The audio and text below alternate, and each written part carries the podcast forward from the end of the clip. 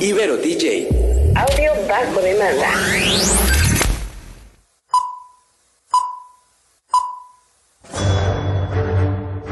Una charla con amigos sobre los acontecimientos cinematográficos lo puedes encontrar aquí en la esquina del cine.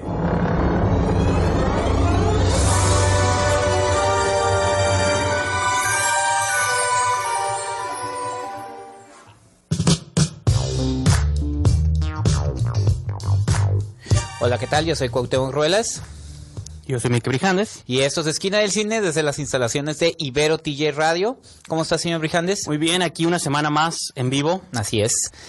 Nueva experiencia. sí, sobre todo, digo, estamos oh, en el día lunes a las 3 de la tarde, como ya les hemos dicho desde que empezamos el año. Es un nuevo día, un nuevo horario. Y este principalmente también invitarlos a que ingresen a la estación de radio, no nada más para escucharnos a nosotros, sino toda la programación que tenemos en Ibero TJ Radio. ¿Le parece, señor Brijandes, si les menciono nuestros radios? No, no me parece, pero pues adelante hágalo. Vamos a ocupar el tiempo con algo. No, es cierto. no, pues principalmente, no, qué bien, qué bien, que, me apoya, que, ¿eh? Doy permiso. Así, este www.iberotj.fm y también nos pueden eh, seguir en redes sociales, tanto en Facebook como Instagram en IberoTJ Radio y la cuenta oficial de Twitter es IberoTJ Oficial. A nosotros nos pueden seguir también en las cuentas de Twitter, Esquina del Cine, en Facebook en Esquina del Cine, Instagram también y también nos pueden seguir en la revista www.esquinadelcine.com.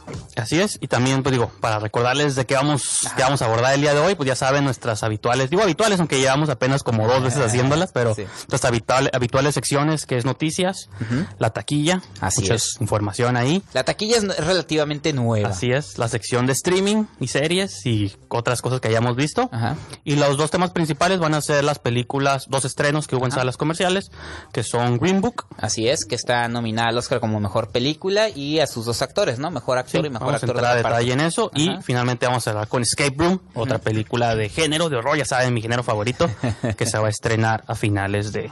A finales, muy bien, ya se estrenó. ya el fin de pero semana. más bien la vamos a comentar a final del programa, ¿no? Así es. Entonces, bueno, ¿te parece si vamos a nuestra primera pausa aquí en el programa y regresando arrancamos con noticias? Excelente.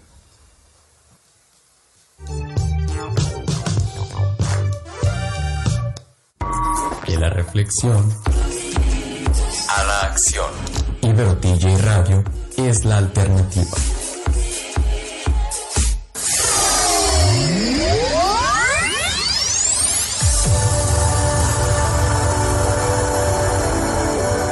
Todas las estrellas pasan por Que la fuerza te acompañe. ¡Magnífico!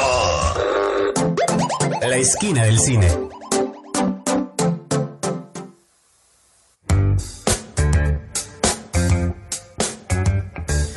Estamos de regreso aquí en Esquina del Cine. Yo soy Cuauhtémoc Ruelas. Y yo soy Miki Brijandes. Y señor Brijandes, pues empezamos con la primera sección del día, que es la sección de noticias. Veo que ya trae su habitual folder con sus recortes de periódico. Entonces, Vamos díganos a- los encabezados. Vamos a leer los encabezados.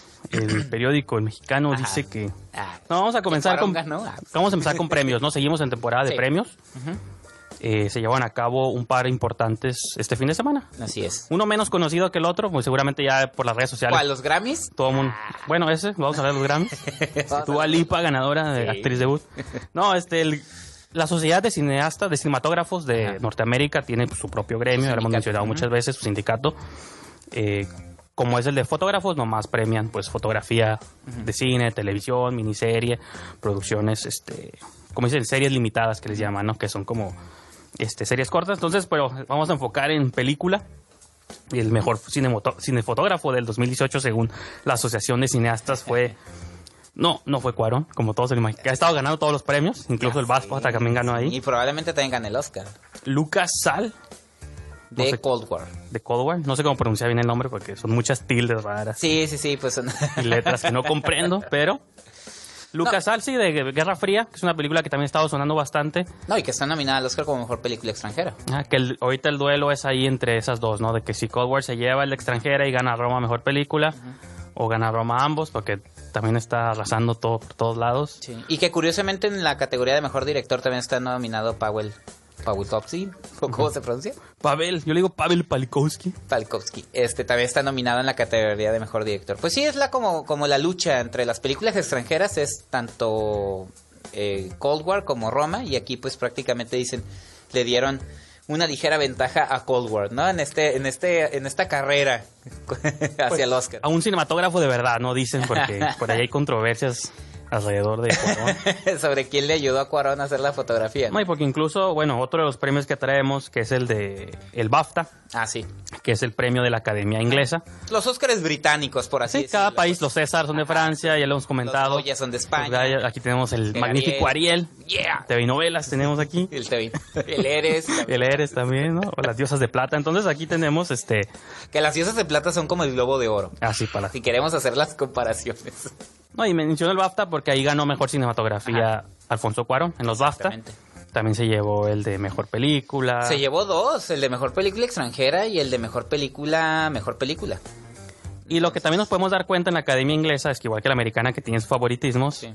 una de las la películas que más se ganó premios no fue Roma, fue la favorita, Sí, porque que es una producción inglesa, entonces ganó Rachel Weisz como mejor actriz de reparto. Olivia Colman ganó como mejor actriz. Tiene ahí bastantes premios este también. O sea, ahorita no tengo específicamente todos los que se llevó, pero creo que fue la más ganadora. Sí. En segundo lugar quedó Roma. De hecho, ellos también como en los Goya tienen su sección de película española. Eso es la pe- mejor película británica. Ah, sí. fue, eh, Y luego La habla en otro idioma. Y luego, otro- y luego mejor película. Ajá. O sea, tienen como su división de secciones, ¿no? Sí, sí. Y por ejemplo, un premio bastante interesante que me llamó la atención y la quiero aprovechar este espacio para recomendarla. La película Beast ganó mejor debut de un director o productor. Es una película de género que más no mucha gente escuchó. Beast como bestia. Bastante curada esa película, si tienen chance de verla. Ojalá esto la traiga como nueva luz y mucha gente la vea si no la vieron. Ya está, lo pueden encontrar Pues en está línea? disponible en sitios, sitios Porque que no quiero decir sus nombres, a- pero... al cineasta Rodrigo Álvarez que te mencionó en un post. Ah, sí, que ya viene en Blu-ray. ¿no? Sí, yo la estaba, yo la vi una vez en Walmart, pero en DVD. La vez se la sacan en DVD primero y luego Pero en Blu-ray. Yo ya no quiero un Sí, DVD. es lo, es lo- lo raro, más raro del mundo.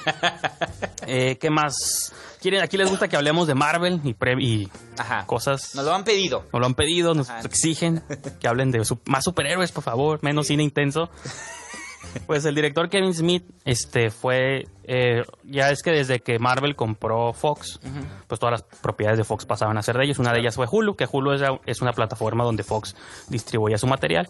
Pues ahora al parecer van a empezar a distribuir también contenido ahí. Entonces van a ser cuatro series animadas de diferentes personajes de Marvel. Entre ellos está Howard the Duck, este famoso pato ahí bizarro. Hubo una movie, ¿no? ¿Te acuerdas? En los 80. Sí, producida por George Lucas, de hecho. Este, bueno, y, y esta serie, el showrunner va a ser Kevin Smith, ¿no? Que pues es un, todos sabemos que es un gran fanático de Marvel. Pues a ver si lo concreta, Sí, sí. ¿no? Porque venías platicando que tenía un proyecto ahí de Búcaro Banzai que tampoco, Así es. que no pudo hacer. por principios. Digo, ha estado activo dentro del mundo de los superhéroes. Digo, dirigió algunos episodios para la serie de Flash, que es, bueno, un personaje de DC. Y ahora ya le entra con Marvel. Pues vamos a ver qué puede hacer el señor Smith, ¿no? Así es. Y pues vamos a cerrar con una noticia nacional. Ya tiene fecha de estreno comercial El Complot Mongol, Ya. que yo tuiteaba que es mi Avengers Endgame de este año. ¿Por Soy muy fan de Sebastián Del Amo, me gustan las dos movies que ha hecho. Digo, Sí. hay gente que tiene, tiene sus detractores, pero tanto El Fantástico Mundo de Juan Orol como la de Cantinflas me han gustado bastante. Su producción, la manera en que aborda los biopics, que si son reales o no, pues bueno, eso quedará a debate. Pero ahora viene con una adaptación de una novela de Rafael Bernal, que se ha hecho cómics, se ha hecho un montón de versiones. Se hizo una película eh, sin más, no recuerdo, en los 70s con Así Pedro. Armendáriz Ah, Jr., sí, cierto, sí, que él era el que el protagonista y este no le fue muy bien, no fue una adaptación como Creo que está en YouTube ahí para, Sí, verse, para es- verse. a mí me parece una buena película, pero obviamente digo, viniendo de una fuente literaria y de una de una obra muy muy importante dentro de la literatura mexicana, este pues como que no les gustó mucho, ¿no? Después Sí. hubo una adaptación en cómic hecha por el escritor tijuanense Crossway. Ajá. Él hizo la adaptación. Eh, no sé qué pasó. Yo me enteré, yo supe cuando la lanzaron, estaba hablando como de mediados de los 90 o finales de los 90. Sí. Ya no supe si la continuaron, obviamente, pues ya no, ya no se supo más, pero. Bueno, ahora viene una versión cinematográfica con Chabelo, Eugenio Derbez, todos los Damián quienes quién, ¿no? Bárbara Alcázar. Mori. Este, y se estrena el 9 de marzo en Guadalajara, en el Festival de Guadalajara, que le van a poder ver un mes antes todos los que asistan. Y un mes después, el 19 de abril, ya sale, al parecer, en cartelera comercial. Entonces, pues eso Pues está suave, ¿no? Digo, Sí, por ahí que- escuché unos críticos a Arturo Magaña de Cine Premier que mencionó que ya la vieron y que está bastante buena, entonces habrá que ver Así una es. vez que llegue cartelera, ¿no? Entonces, ¿te parece si vamos a una pausa, Cuauhtémoc? Y continuamos con más de Esquina del Cine.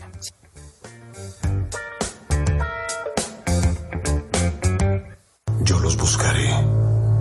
Los voy a encontrar. Si eres un cinéfilo, tenemos un lugar perfecto para ti en la esquina del cine.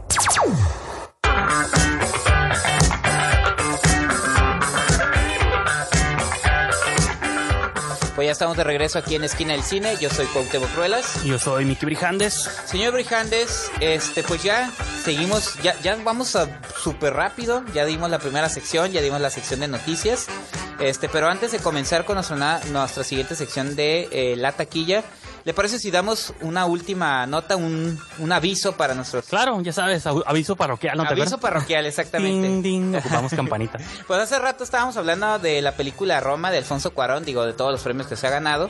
Y eh, a partir de mañana eh, va a haber dos funciones aquí en las instalaciones de Ibero, eh, de la Universidad Iberoamericana en Playas de Tijuana. Va a haber dos funciones en el Auditorio Loyola. eh, una es a las 11 del día y otra a las 6 de la tarde. Anótenlo si la quieren ver en pantalla grande, la película. Digo, obviamente ya los que no la vieron en pantalla pues no la pudieron ver, la pueden ver en su televisor, pero es bueno ver cine con mucha gente para poder discutir una película. La ventaja también de verla en un contexto universitario es que la pueden comentar, pueden discutir, Ajá. se termina la película y Así levantan es. la mano, hacen preguntas y sí, y pueden desmenuzar la cosa que en una sala comercial o en tu casa con No tu se- no sucede. señora ahí gritando, con Mi tus no vecinos. grita, O sea, pero- un ejemplo, un ejemplo. ¿No decía tú específico? Te vi a ti porque, te vi a ti porque eres mi confitrión, pero no me refería a usted. Mis perros ladran. Ok, tus perros ladran, tus niños molestan y... Pero repito, 12 de febrero, dos funciones, una a las 11 del día y la otra a las 6 de la tarde, Auditorio Loyola, aquí en la Universidad Iberoamericana, ubicada en Playas de Tijuana. Entonces, para que estén atentos. Ok, así es. Entonces ahora vamos a la taquilla, a nuestra nueva sección. Sí. Este, vamos, cómo funciona la dinámica. Cada lunes anuncian el top 10 del fin de semana. Ajá, por cada en esta cine. ocasión vamos a leer lo que, lo que quedó en la tabla en los primeros 10 lugares del 8 al 10 de febrero. Así es. Entonces vamos a comenzar en el número 10, mis huellas a casa. No, sigue dando de qué hablar. ¿Sabes Duró- que La muestra de que la gente ama a los A perros. los perros, ¿no? Así es. Duró un mes en cartelera. Sí. Y es de Sony Pictures esta película, distribuida por Sony. El número 9, la favorita. Muy bien, me da gusto que una película de esa de esa de ese calibre eh, se encuentre entre el gusto del público. Ya va de salida, ¿no? Pero, Pero nomás está duró una semana y ya va para el 9, la Pero lleva pateando. dos semanas en, Sí. taqui- en taquilla, digo. Eh, esta es distribuida por Fox. Ajá. En número 8 tenemos La Mula, otra película que duró tres semanas y pues mínimo se mantuvo ahí Clint Eastwood. Ya la comentamos, ya la comentamos. Esta es de Warner Brothers. Número 7, Atentado en el Estadio. Cuauhtémoc, tu ¿Sí película. sabías? No sabía, yo me vine enterando. Es un remake de la película Muerte Súbita de Van Damme. Ah. La dirigida por Peter Hyams en el 97. Pues tú que eres mega fan de Van sí, Damme. yo no sabía. Mi mamá me dijo. dice, Oye, oye, se- mijo, dice, esa película es, es la que hizo este Van Damme, pero Sí, que sí. estaba en un estadio de hockey. lo, Sí, ah, sí, me acuerdo que sale un disfrazado de pingüino y Sí, todo, sí, sí, sí. que se pelea con el, el- Sí, la mascota del equipo. sí. Pero la de Van Damme está ubicada en un estadio de hockey. Y esta está ubicada en el estadio de fútbol del West Ham United. Ah, fútbol soccer, porque iba a decir fútbol americano, pero no. No, es el fútbol soccer del West, eh, West Ham United, que es de la Liga Premier Inglesa. Y estoy dando información de más, pero... La coprotagoniza Ba- Bautista y Pierce Brosnan ¿no? y Ray Winston. No, este. Sí, Ray Winston, ¿no? No me acuerdo, fíjate, pero bueno, son, de- son los que vienen en el póster. ¿no? Pero bueno. Él es el villano. Séptimo lugar, y esta es de Gucci Cinema, mira, una pequeña distribuidora, ¿no? Ajá, sí, sí, sí. El número 6, Glass, también se ah, mantuvo se ahí. mantiene, se mantiene en el gusto del público. Después de un mes, porque tiene cuatro semanas Claro. de Disney, ya está distribuida por Disney, Ajá. sexto lugar. Eh, vamos en número 5, tu película favorita, Green Book, Yeah. libro verde, Una amistad sin fronteras, aquí le añadieron. No es mi película favorita, no, No, le dije, sé, bro. es No, pero vamos a reseñarla más No, pero adelante. es una cinta y ya lo comentaremos. Es mm, la verdad le ver muy bien en taquilla. O sea, es su primera. Cumplidora, semana. cumplidora. Sí. sí. Este es de Diamond Films, también una distribuidora un poco menos conocida. Está curada porque ahí te das cuenta de la variedad de, no nomás zonas grandes, a veces también hay pequeñas compañías compitiendo y a veces distribuyen joyas perdidas, ¿no? El número 4, una preventa, Alita, la Eso última es guerrera. bueno, ¿eh? Porque es nada más un día. Sí, apenas tiene entre comillas, una semana, porque dice menos uno, o sea, de que es como preestreno. Ajá, sí, Se exhibió el domingo en algunas cuantas funciones. Bastantes. Bueno, me refería como que nomás un día, y, Ah, sí, sí, pero tuvo bastantes funciones. En mi cine cercano estaba en español, entonces no la vi. Tuvimos una función de prensa que lamentablemente tampoco pudimos, pudimos asistir, pero ya este jueves sale para toda la masa. Ajá. Entonces, y estén atentos porque vamos a estar eh, regalando Ah, sí, cierto. este unas mochilas que tal vez en el siguiente bloque les Sí, platicamos bien. comentamos unas mochilas de alita para que estén también atentos para- Van a regalar alitas de pollo, dice, no, no, alitas, ahí se llama la película, ¿no? Sí. Este, esta es de Fox, esta película, entonces pues, eh, y ya empiezan a salir en jueves las películas, ¿no? Al parecer. Número 3, Escape Room, sin salida. Fíjate, le fue bien. El género siempre es Sí, es lo bueno, lo bueno y lo malo, porque los churros les va bien. Esta, en mi opinión, es- vamos a comentarla de más adelante, creo que hace cosas muy bien. Y pues que sabe que está en tercer lugar, ¿no? Esta película es de Sony Pictures y fue uno de los estrenos del fin de semana. El número 2, esta sí es tu favorita, ¿no? Mis Reyes Yeah. contra Godines. Para todos los detractores del cine comercial mexicano, ahí, está. En su cara. Ahí está. No todo puede ser Roma, señor. Fíjate, una...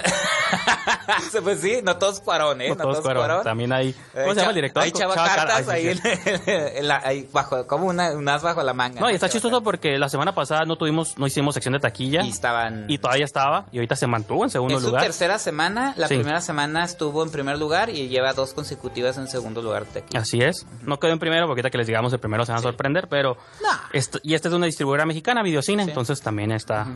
Sí le va bien al cine nacional, ¿no? No, dice la gente que no. No, pero no. Ahí.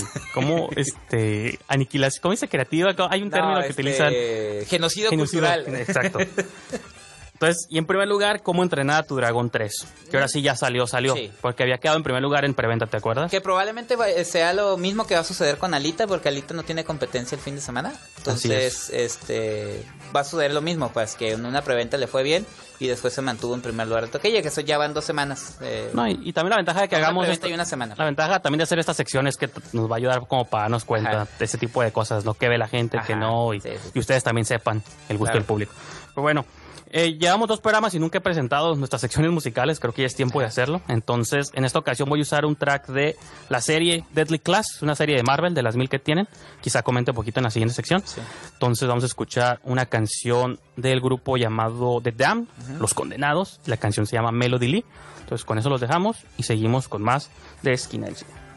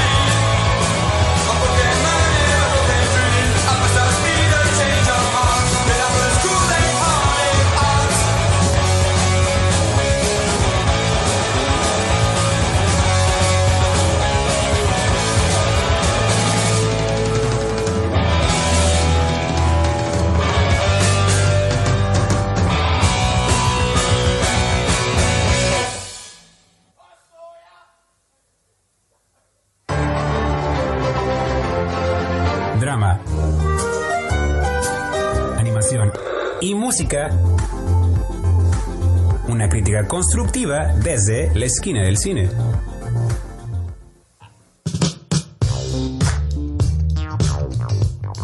Pues ya estamos de regreso aquí en Esquina del Cine. Yo soy Cuauhtémoc Ruelas. Y yo soy Miki Brijandes. Señor Brijandes, pues ya pasamos a las dos principales secciones, o con las que entramos, que fue noticias y taquilla. Y ahora, ¿qué nos trae, señor Brijandes? ¿Qué vio en streaming? ¿Qué vio de series? Pues aprovechando, no la, iba a comentar porque pues apenas he visto dos episodios de cuatro que han salido, pero la canción pasada que puse es de la serie Deadly Class. Esta peli- esa es una serie, creo que es de FX o de Fox. Bueno, yo Sí, la estoy viendo en. Fox. Sí, sí, sí, FX. En la Porque aplicación. ayer estaba viendo yo el primer capítulo, Ajá. curiosamente. Este, yo digo que ya la voy a dejar de ver, pero de todos modos voy a ver el tercero nomás para decir que ¿No te gustó? no, no me, pues es que no es para mí, hay cosas que hay cosas que no son para mí, como You, Sí. que sí me atrapan y sí la veo completa, que por cierto ya la vi completa, gente, se acaban picados.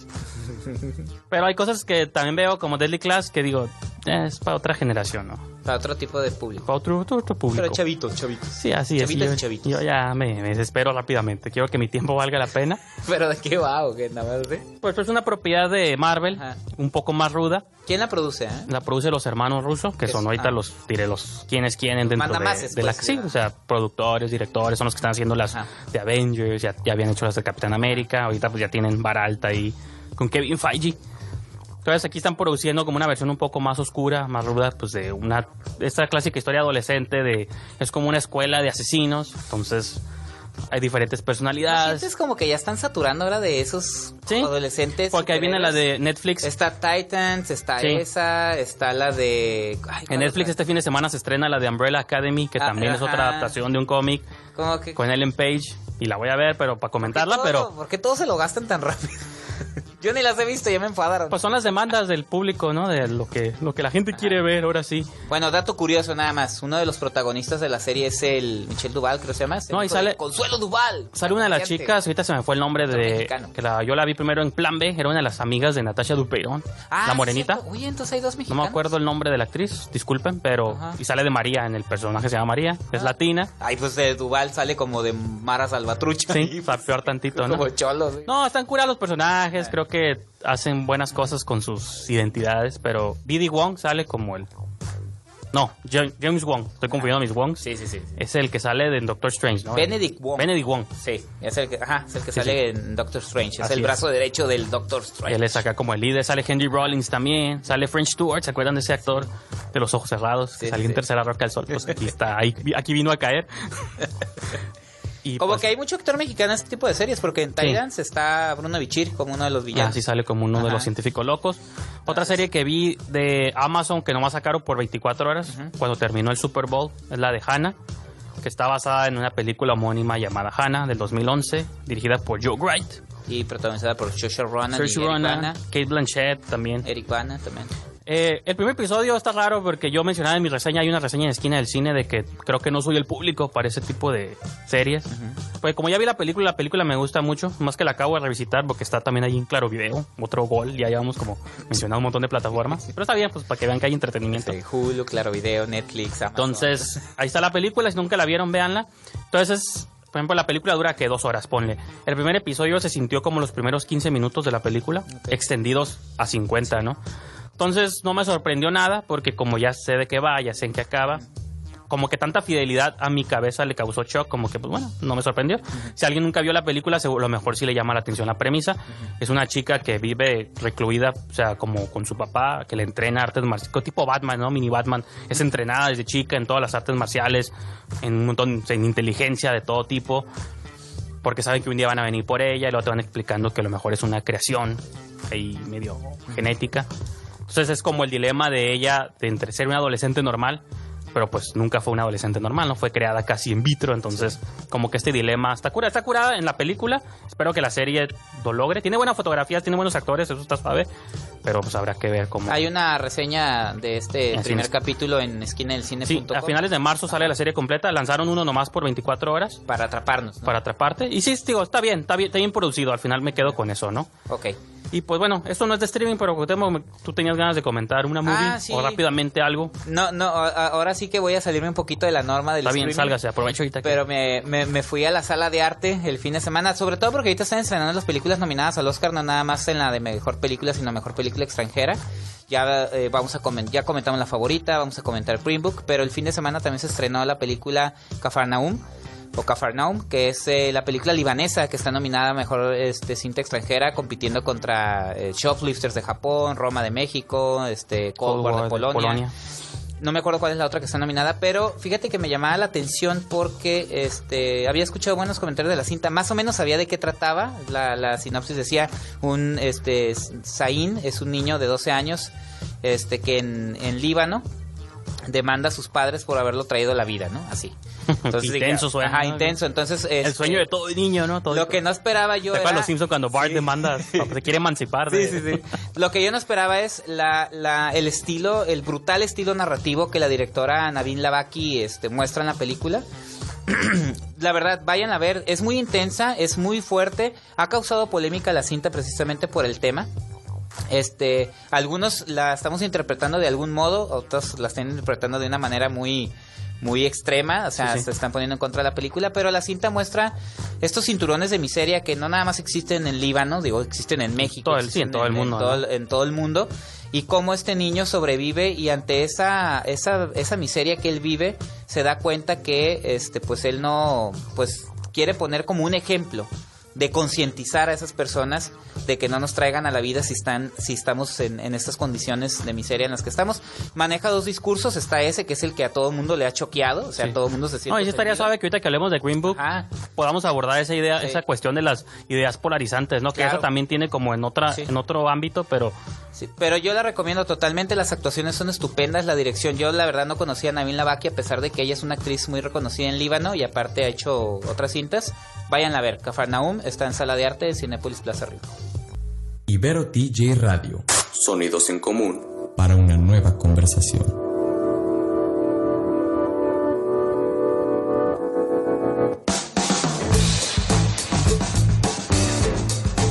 Ya estamos de regreso aquí en Esquina del Cine, yo soy Cuauhtémoc Ruelas y yo soy Miki Brijandes. y señor Brijandes, antes de iniciar con la primera reseña, tenemos por ahí algo que mencionamos a mitad Lo mencionamos y la gente yo sé que está a la expectativa, tiene sus plumas al aire. Así es. No lo hemos recordado.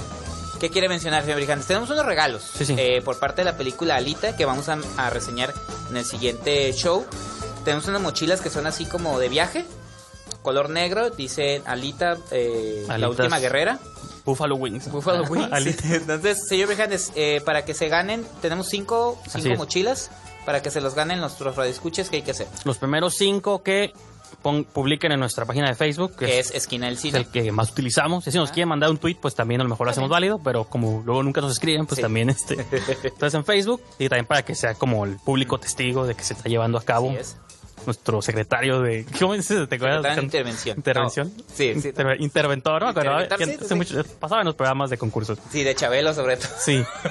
Eh, unos vamos a regalar muebles. No, este ya, en serio. Vamos a, troncosos. vamos Nah. a regalar las mochilas a los que nos las primeras cinco personas que nos escriban. Esta película es dirigida, es producida por James Cameron, pero es dirigida por Robert Rodríguez, que hace tiempo que estaba un poco desaparecido del panorama. Entonces, escríbanos en nuestra pared cuál es su película favorita dirigida por Robert Rodríguez, la que más les haya gustado, los que más les haya impactado, como sea.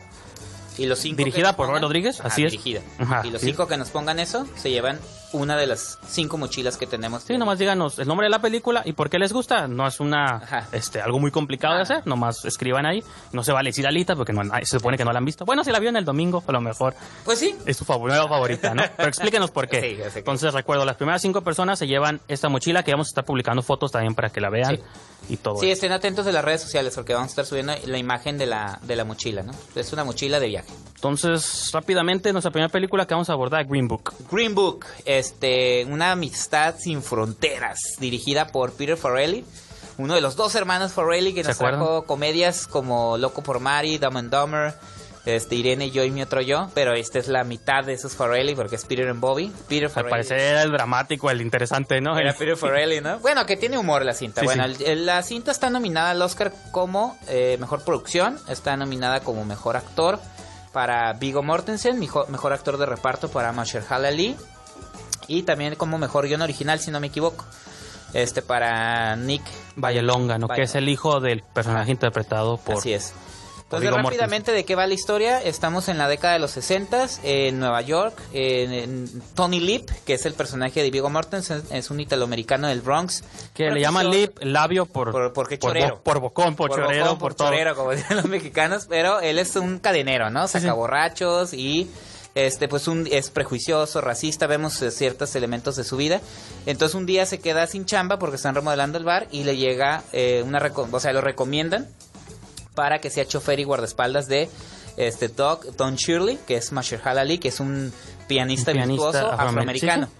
En el norte, en Estados Unidos, no había tanta bronca, pero eh, Don Shirley quiere hacer como un statement y quiere hacer una gira por el sur de Estados Unidos, el sur profundo, ¿no? No, y que había un racismo, o sea, de- tanto legal, pero si no había, era Había legal. leyes. Había leyes. En contra de los afroamericanos. Entonces, Había, lo- había una publicación que era este Green Book, este libro verde. Ah, sí, cierto, se me donde- está pasando eso. No, que de ahí viene el título, ¿no? Que es algo real, es algo histórico, que era donde eh, los negros o los afroamericanos podrían enterarse qué lugares eran seguros para ellos para no ser atacados, incluso porque había linchamientos. Había lin- sí, ento- y la película aborda un poquito ese tipo de cosas, ¿no? Entonces, la cinta pues, es un road trip que en el- obviamente van a chocar sus personalidades, pero también van a aprender de ellos mismos. Y van también en una panel de perro, ¿no? Así como atacar. ¿Sabes qué? Sí, Dumber, ¿no?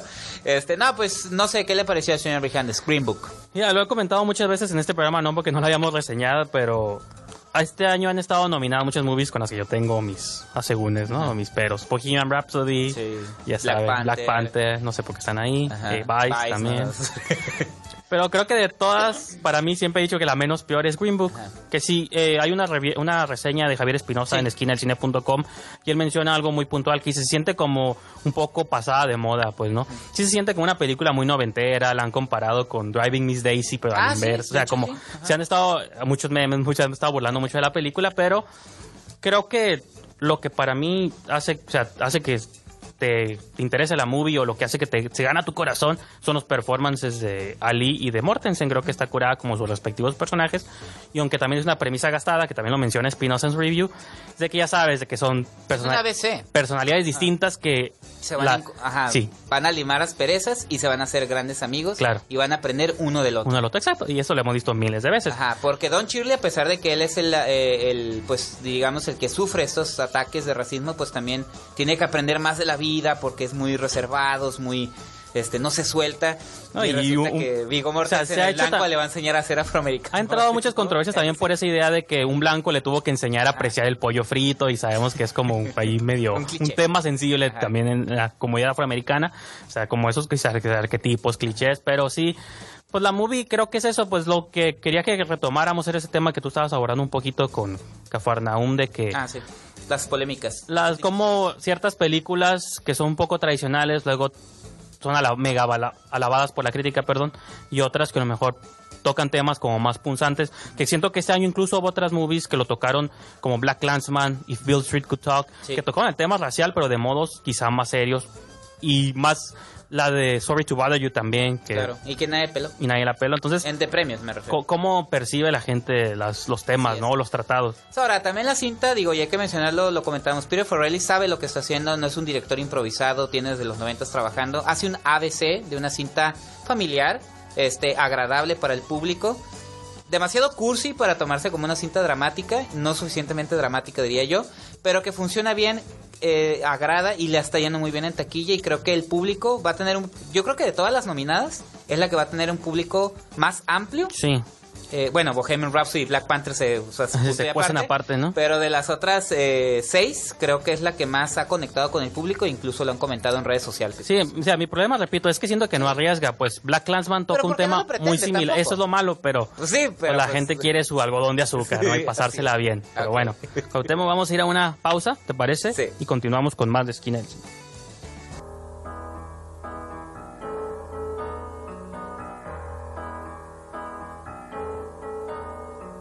When you're alone and life is making you lonely, you can always go downtown. When you've got worries, all the noise and the hurry seems to help, I know.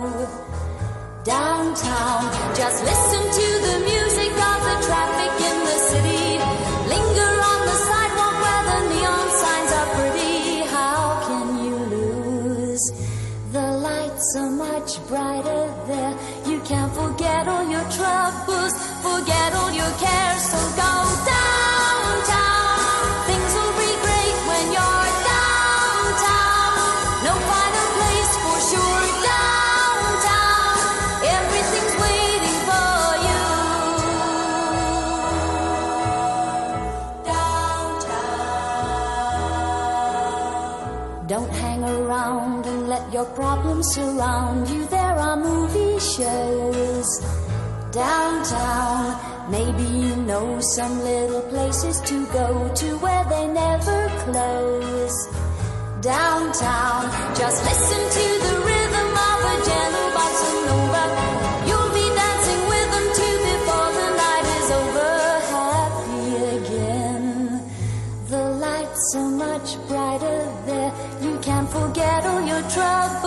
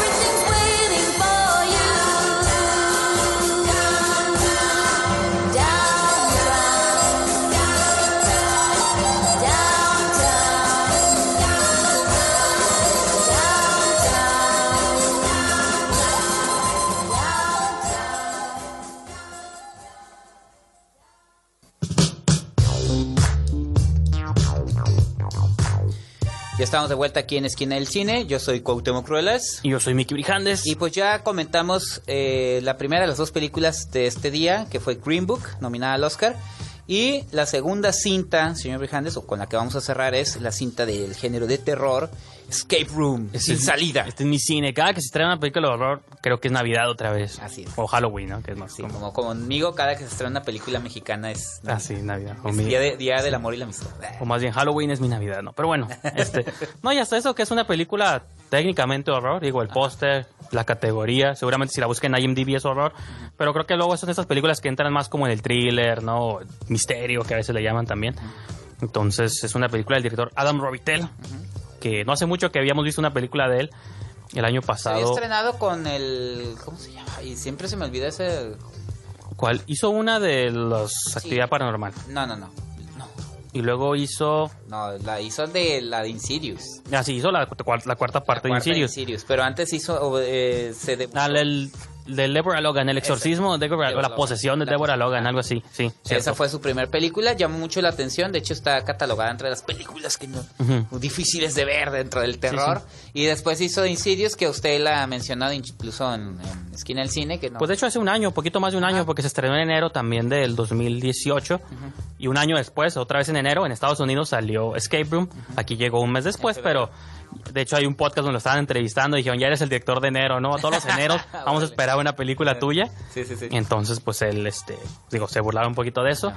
Y pues sí, creo que a mí Insidious no me había gustado. La cuarta parte, digo, me gusta la saga, las primeras dos, las de James Wan, pero ya a partir de la 3 y la 4 no había sido tan, tan Pero fan. le hizo Lee Whannell, ¿no? Lee Whannell, Ajá. que aprendió cosas que le sirvieron Sí, para para upgrade. Ajá. Upgrade. Este, y lo sabe, pues con esta película es que si- lo siento ya como más. Yo nunca vi la de Deborah Logan, sé que sé estos rumores de que Sí. fue un gran hit indie, pero no sé, nunca la vi, nunca me llamó la atención y como es fan y tiene estas ideas de posesiones que en su momento eran como la onda, pues quizá la evité por esas La razones. ¿no? cámara borracha. Sí, la la que le llaman así.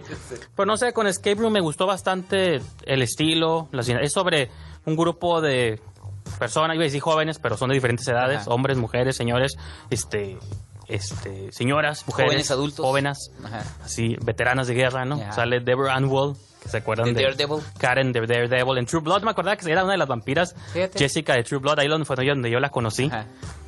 Este, entonces, bueno, es un cast este, bastante amplio. Y pues sí, es un grupo de personas que quieren pasar una de esas experiencias. Los escape rooms son un fenómeno tipo casas embrujadas de que te metes, te dan pistas, tienes que escapar. Diferentes niveles de intensidad, pero en obviamente México también se ha posicionado mucho. Hay un escape room muy famoso en la Ciudad de México que hasta artistas así Lo han tomado, Ajá, lo han tomado y uh, Sí, pues la idea es asustar, sustos cada vez Ah, más intensos, pues sí, ya sí. Una casita como de antaño con calaveritas ya no Sí, espanta, sí. tienen que subirle los niveles de intensidad. No, y tienes que vez. te pone, te hacen interactuar con la Sí, misma con las cosas ¿no? Ajá. y encontrar pistas Sí. y todos estos rollos. Entonces, esta película toma esa premisa, pero la lleva, obviamente, al extremo. Tiene que llevarla, es película de horror. ¿Qué pasaría cuando poco a poco empiezan a caer los cuerpos, no? Entonces, te recuerda un poco al cubo de Vicenzo Natali, a un Hostel. hostel, estilo de estar Oh. sitiados en un lugar Ajá. y poco a poco van cayendo. Pues hasta Final Destination tiene un poco, porque también es la fortuna la que te puede hacer morir de algún modo, ¿no? Pero pues, no sé, te digo, a mí sí me gustó bastante la movie, realmente me sorprendió porque Sí. obviamente las expectativas no estaban tan altas. No. Y cuando la vi tiene una manufactura competente, la manera como Robitel se maneja en escenarios cerrados se me hizo creativo. Y ca- para mí cada cuarto superaba al anterior en locura, ¿no? Hay un momento donde hay un viaje ahí medio ácido. Ah, bueno, dije, la movie entra a la locura total. Y yo como fan de la locura lo aprecié, pero no sé tú. Eh, yo, yo siento que yo tenía más expectativas que tú por el director. Este. Pero tampoco es bueno, sí. No, no, digo, pero yo pensé que iba a ser algo más interesante. Obviamente tiene un presupuesto alto, es de Sony Pictures y se ve que a Robitel lo tienen como en buen estima. No, y yo prefiero esto que la que vimos el año pasado de Hannah Grace, que también es Sony. Le- Ah, no, en- sí, queriéndole totalmente. entrar al juego del horror. Aquí siento que lo hizo Ajá. bien. O sea, hasta puede engendrar Sí. secuelas. Con Hannah Grace, la pose- el cadáver No, se pues de hecho la idea con Escape Room es crear una, Sí, creo que- una saga. Y creo que ahí para mí fue donde no Mm. funcionó mucho, porque se nota a fuerza La- que quieren sí, sí. ser una saga. O sea, no es como que vamos a hacer una película y de repente funciona y, "Ey, ¿qué creen? Vamos a hacer una saga. No, es vamos a poner todos los elementos para que esto se convierta en una saga. A mí no me parecieron tan ingeniosos los cuartos, perdón. O sea, el del viaje Mala- ácido sí me dio mucha risa. ¿verdad? Malamente. No, Siento pero el de la no- nieve, el del fuego, no, todos estaban. Siento que estaba muy forzado todo, este, para mí, digo, sí sé, eh, nosotros comentábamos, bueno, yo te comenté, yo la, la, la última cinta que se estrenó y tú comentaste también en la esquina del cine fue Hellfest, que habla sobre Sí. casas embrujadas, no precisamente escape rooms. Eso más también- como pase, como ferias, ¿no? Como. Hellfest. Dentro de sus clichés creo que era más este divertida. A mí incluso Escape Room hubo momentos donde me estaba aburriendo un poco. Al final, siento que se acelera mucho el final. Con esta necesidad de atar esos cabos sueltos, entre comillas también me estoy entrecomillando, Sí, sí, estos cabos sueltos para crear esta supuesta saga que creo que sí, va a funcionar porque en No, Estados Unidos le está yendo bien. aquí Claro, no, yo lo bien. entiendo, lo va a engendrar. Y de hecho, en el mismo podcast Ajá. se llama Witching Hour, es un podcast que, con- Ah, que se producen en Collider. Menciona que de algún modo dice, mucha gente no le gustó el final, pero sí. Sí, o sea, mí se me hizo no lo dijo con esas palabras, pero lo dijo que de algún modo sí es una demanda del estudio de déjalo Ah. abierto. Me leíste en la mente, yo iba a preguntar, ¿o hubo algo ahí No, que sí. lo- le apretaron, le pegaron Sí, las costillas de sí, sí. o No, vas moviendo aquí? Él lo admitió con palabras más dulces, Ah, bueno. pero sí dice de que quieren dejar un mundo abierto a la posibilidad Ah, de hacer otras historias con otros directores y ahí tú te das cuenta pues de que son demandas de Sony, pues y sí, pero es, es una licuadora pero- meten todo esto, pero siento que casi se las andaba reventando a la licuadora. No, o sea, Hay veces que el, que el licuado sale bueno y aquí sí sentí como que ya les andaba tronando el motorcito de la licuadora de tantas, tantas, tantas cosas que estás viendo, porque lamentablemente la estás viendo y al mismo tiempo dices, ah, como tal película, ah, como tal película, ah, como tal película. Bueno. y eso no es necesariamente bueno. Ok, yo te Pero funciona. Estoy completamente de acuerdo en eso, y más porque tú y yo hemos visto un montón de películas, Sí, sí, sí. pero pensando que también es para un Bueno, público de, milen- de menos que joven, milenia, ya son joven, hasta joven. Z, ¿no? De que Ajá. no han visto nada y creen que el horror se inventó O con que, que, Happy Death Day. o que lo que se hizo hace dos años ya es Sí, viejísimo. Sí, ya es viejísimo. Ah, la película de Witch. O ese clásico del cine, ¿no? o Hereditary. Oh, sí, esa película viejita. Hace un año que salió. Entonces, para ese público, o sea, también yo siempre soy como, me gusta avalar todo el horror, tanto el comercial, el intenso, el serio. Creo que para ser una película palomera, cumplidora, taquillera, Ajá. la sentí bien manufacturada, Pues con sí. buenas interpretaciones y eso... Digo, ahí está el ejemplo de Cadáver, pues de que es una movie Ajá, que, que no funcionó. no funcionó. Pero bueno, Sí. vamos a una de nuestras últimas pausas, Cuauhtémoc, y continuamos con más de Esquina del Cine.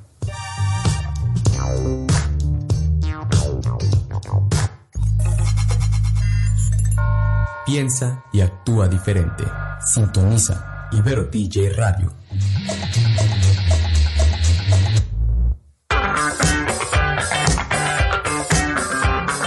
Y Ya estamos aquí de regreso en Esquina del Cine. Yo soy Cuauhtémoc Ruelas. Yo soy Mickey Brijandes. Señor Brijandes, ya, ya la recta final, ya para despedirnos. Este, ¿Qué le parece si invitamos a nuestros radioescuchas a que nos sigan en la estación?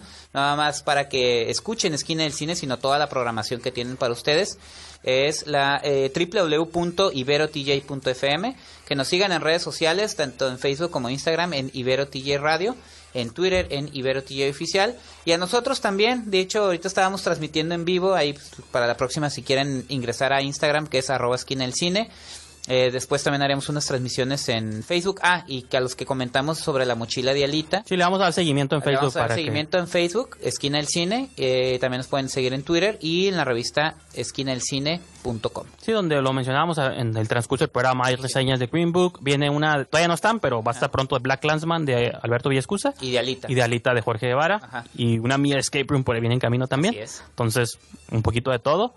Y también, digo, de hecho en este programa también escuchamos una canción de Escape Room, no lo mencioné, pero una que sale en, un, en el famoso cuarto del billar. Ahí ah, está. la que el Sí, de cabeza. Entonces, pues sí, yo creo que, digo, con eso los podemos dejar esta semana. Así es. No sé si, si recordaste las redes sociales, sí, ¿verdad? Sí, las redes sociales ya están. Se ve que mi mente está ya pensando en el lonche ahorita que salgamos de aquí, donde vamos a ir a comer. Pero sí, este, pues yo creo que con Ajá. vamos a dejar este episodio de Esquina del Cine. Espero que nos sigan acompañando en próximas ediciones. Eh, yo soy Miki Brijandes Yo soy Cuauhtémoc Ruelas. y nos escuchamos. Corte y queda. Nos escuchamos en la próxima emisión aquí en la esquina del cine, solo por Ibero TJ. Y apréndete esto, Chenchito. Mientras cómanos, ámenos y bébanos, aunque no trabajen.